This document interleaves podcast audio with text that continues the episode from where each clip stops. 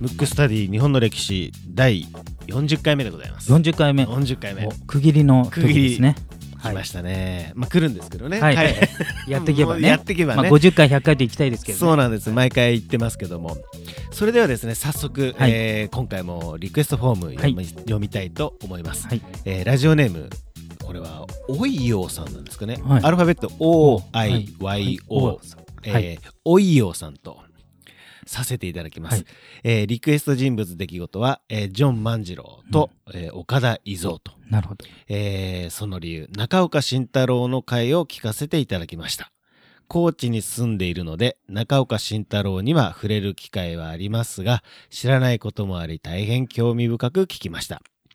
特に中岡慎太郎と坂本龍馬の思想心情まで踏み込んだ解説は初めて聞きましたさてリクエストの2人は土佐藩の偉人ですが詳細などはあまり知りません。土佐藩の連続リクエストとなりますが順を追ってでいいのでよろしくお願いしますと。なるほど、はい。おいようさんありがとうございます。ちょっとね、はい。ちょっと幕末が多かったますね。まあ、前回は戦国時代ですから、はい。まあ、戦国時代とあの幕末が多かったんで、はい。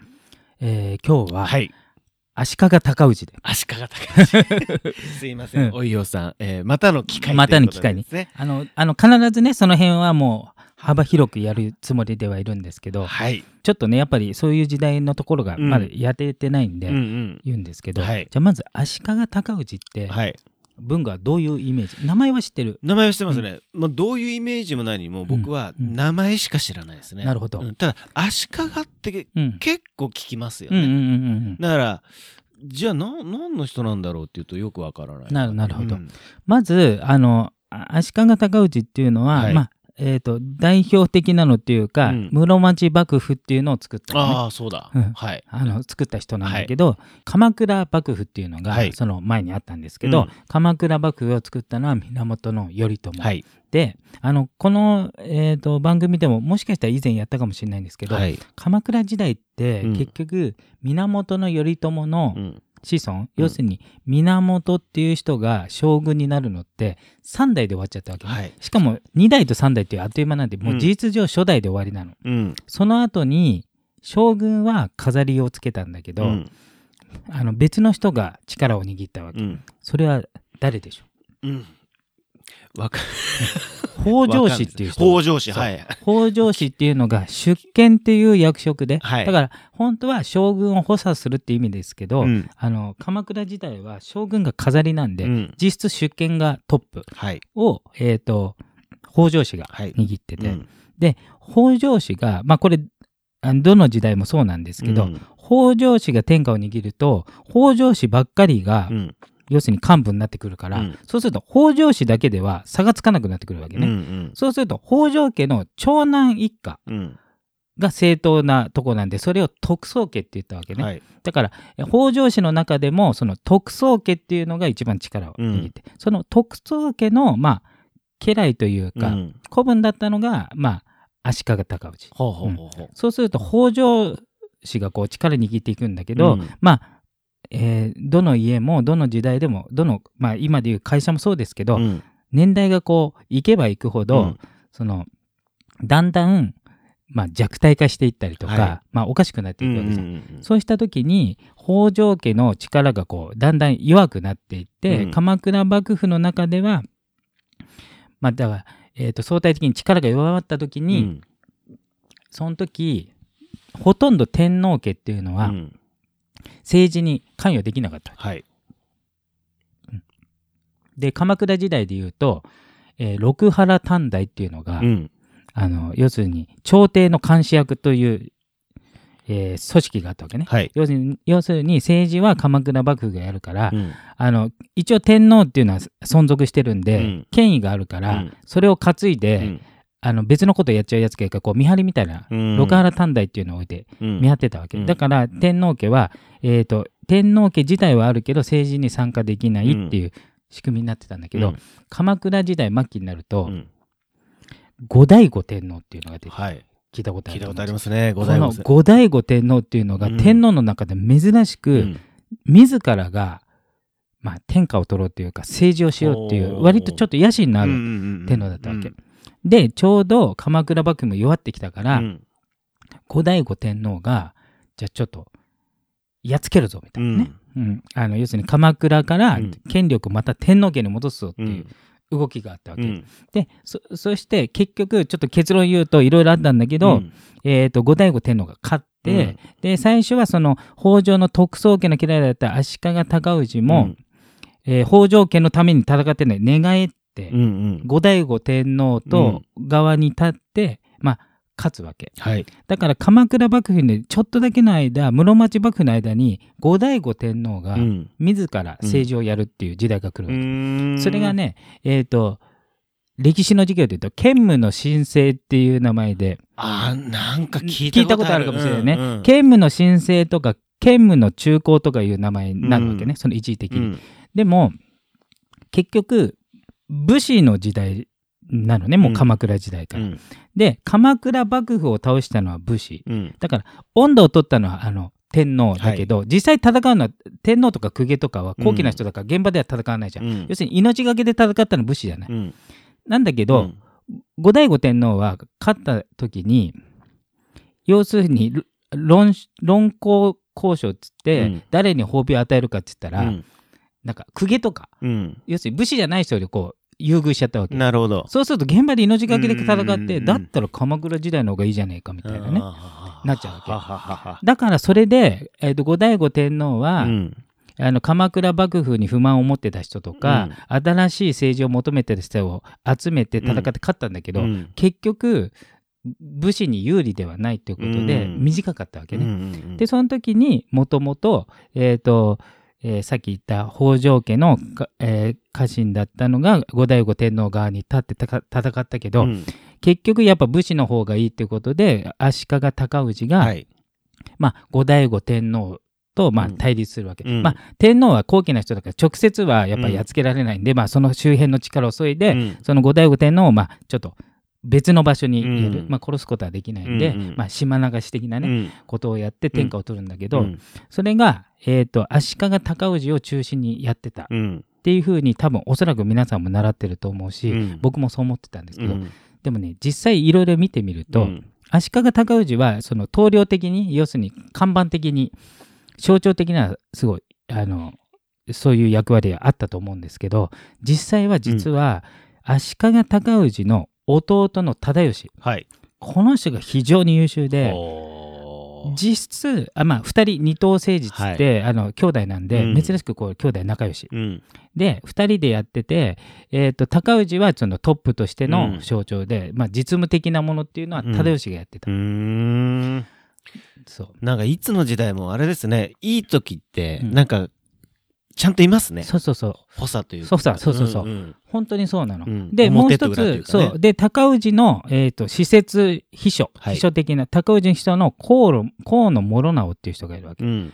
これ多分あんまり聞いたことないと思うけど、うん。実はねあの今歴史の教科書とか昔ねえー今もそうですけど、うん。足利尊氏像みたいななんか写真とか多分載ってたと思うんだよね歴史の教科書。実はあれは足利尊氏ではなくてほ河野諸直じゃないかと言われてるぐらいのその人。うんだから足利尊氏の側近、うん。だから、えー会社でいうと秘秘書。うん。の、えー、としかも軍軍事の天才なの,、うんあの。だから、えー軍事的才能を持った、はい。えー秘書。だからじ実質室町幕府の初期、うんえー要するに後醍醐天皇を倒して新しい政治をなるという時の中心人物って河野諸直とうん。足利忠義なわけ、うーん。けどし初代将軍になったのが、あの高氏なんでだからまあ高氏ってうんうなって、ん。でこうなると、うん。あの鎌倉幕府そっくりな状態になるわけね、うん。鎌倉幕府は頼朝が作って軍事的なのは弟の義経がやったんだけど、うん。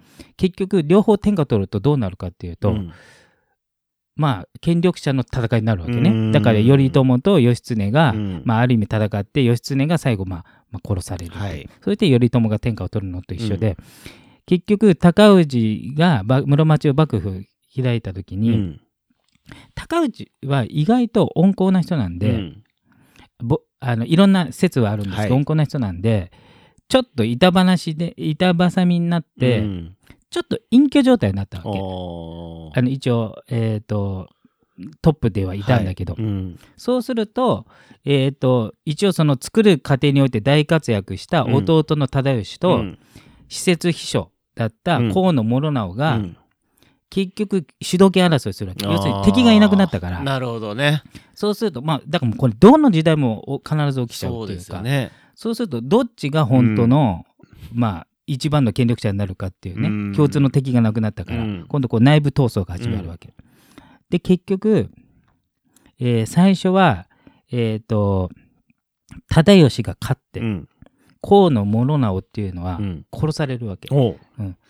であのさっきも言ったように室町幕府自体は足利尊氏ではなくてこの2人がほぼ作ったわけ。うん一応名前的には尊氏になってる、うん。そうすると河野諸直自体が殺されちゃって、うん。そうすると河野諸直ってさっき言ったように尊氏の人なんで、うん。結果的に尊氏の力もちょっと低くなるわけ、なるほどね。そうすると忠義側がこうグッて出てくうるわけ、ん。そうすると忠義の方を推してる人はいいんだけど、うん。高氏側に住んでる人っていうのは、うん。もう結局この時代って、えー、と普通の会社今の現代で言うと左遷ぐらいだけど、うん。殺されちゃうわけよ。はい。だからこれやられるんだったらややり返さないといけないということで、うんうんうんうん最終的うに、ん。えー、と盛り返して、うん。忠義も殺されちゃう。だから河野諸直と忠義両方とも死んじゃうわけ。はい。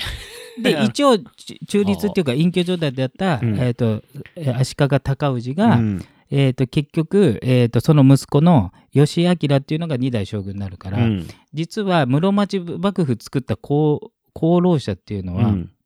結局2人とも死んじゃったわけ。うん。で高氏は生きてたんだけどでも実質高氏はあまりそこまで作用してないんじゃないかなっうてん。思うんで、うん。まあ一応あの象徴的にはいたんだけど、うんうん。でその後義明っていう子供がついてこの人はそこまで力がないんだけどその後義満って大体ね、うん。えー、とどの幕府も3代目っていうのは非常に優秀な人が出るんで、そそうですね。うん。うんで3代将軍うのん。足利義満っていうのが、うん。あの金閣寺を作ったね、はい。これが全盛期を迎えるわけですよ。なるほだからねどの組織ども、うん。まず倒すまでとうん。倒して新しい組織、まあセゴドもそうですけど、はい。革命を起こしてその後作るまでに、まあ、内部闘争があるるわけですね、どの時代も。必ずあるんですね。必ずあんの、今の話だったらね、うん。本当にいわゆる室町幕府うをん。作,、作った、えー高氏の側近2人がうん。やり合っちゃったってことですね。そうそうそうやり合ってで 高氏は、うん。まあ、賢かったのか、うん。徳があったのか分かりませんけどある意味権力に執着しなかったから、うんうん。この2人にある意味中立な立場にいたからうんうんうん。生き残ったわけ。なるほど。うん。どっちかに寄ってたらまあその時点でそうその時点でもうやられちゃうから、そうそうそう。だから結局ね高氏だけは残ったわけ、うん。残ったというかまあ普通にあ殺されずに普通にし死んだというか、はい。うん。これ高氏がいなかったら、うん。義満は出てきてない可能性ありますよね。そうあの高氏の子供のだ孫だから、孫ですからね。そうそうそうそう。でその実質的な力っていうのはこの側近の2人が持ってたから、うん。だからもしその、えー弟の忠義がはい、力を持ってたら、うん。忠義系列のやつが将軍になってた。そういうことですね。そうそうそう。へえ。で、えー、と歴史って大体ね先ほどから言ってるように、うん。じゃあ忠義系列が将軍になった場合、ん。別系列の身内って一番危ないから、殺される運命になるわけですよ。そうですよねいやーなんかでも、ね、この番組やってて、まあ結構ね広瀬さんも毎回言ってますし、僕も毎回思うんですけど、うん。本当に本当にやり合っちゃうんですね。そうそう。しかも本当にやり合うのが 現代の感覚と違うからそうですよね。本当に殺すし、うん。あと今後の憂いを断つために、うん。あの皆殺しなの基本は、うん。だからなんていうのかそこの家を全部潰すそういうことですよでね。例外がい、まあ、何個かあるんだけどそのうちの1個がうん。源頼朝なのね、うんうんうん。あの多分、えーどっかの回で言ったと思うんですけど、はい。源頼朝って、まあ、ちょっと話がまた足利から鎌倉幕府に変わってますけど、はい。源頼朝は源って書いてあるから源氏なわけ、うん。でそのちょっと前は平氏っていうね、はいはい。平のなんとか、うん。まあ、一番中心は平の清盛っていうのがいて、その人が中心の世の中だったわけね。うん。ということは平家が勝ってうんたってことは源氏が皆殺しにされるわけ。うん。で通常皆殺しそれ、えー、と女子供全部ね、はい。なんだけどなぜか頼朝がちっちゃかった時に、うん。その兵士の有力な女性が、うん。自分の子供だか孫だかとそっくりだから、頼朝が、うんあの子だけはうん殺さないでって言ったあの子一人うん。に兵士がやられたわけ、すごいね。そうそうそうそう。いや、すごい話ですよね。そうそうそうそうそう。へえ。でしかもその頼朝が,、うん。がちっちゃくて、うん。でもかといって野放しにはできないじゃん、うん。要するに、えー、と兵士に反抗する人は血筋がいいからこいつを担いでうん。反乱しちゃうかもしれないから、それの監視役お目付け役が後々天下を取る北条家なの。だから歴史が面白いことになって、うん。だから牢の牢牢というか閉じ込め、まあ、軟禁状態の番人は北条家だったわけ、うん。で結局その北条家の北条政子と結婚しちゃうから。おで北条家が手助けして源氏が出て、うん。まあ結局源氏そのものがなくなって北条家だけが出てくるんだけど。なる うん、いやー。そういう流れなの。本当にあれですね、たらればはね、ないですけど、うん。うんうんそういうのこう紐解いていくとそうそうそう。面白いですよね。一個のよくよく考えると一人の女性の情から全ての歴史が始まってるみたいなね、そうですよね。そんなとこあるんです、えーこれちょっと話脱線しましたけど、うん、足利高氏でしたよね。高氏ね。テーマ。だから まあ高氏ね。高氏かうん。室町初期の話になっちゃうから、そうどっちかですね、うん。うん。まあ室町初期の話の方がちょっといいかもししれないですね。ね。じゃあそうしましょうか。そうしましょうか。はい。でちなみうん。に鎌倉は第14回で、うん。あのーやってますか？やってますので、あはい。あのー興味ある方はですね、ぜひ合わせてはい、合わせて聞いていいただければなとはい。思います。えー今回のテーマは、えー最初と変わりました、うん。室町初期の話でした。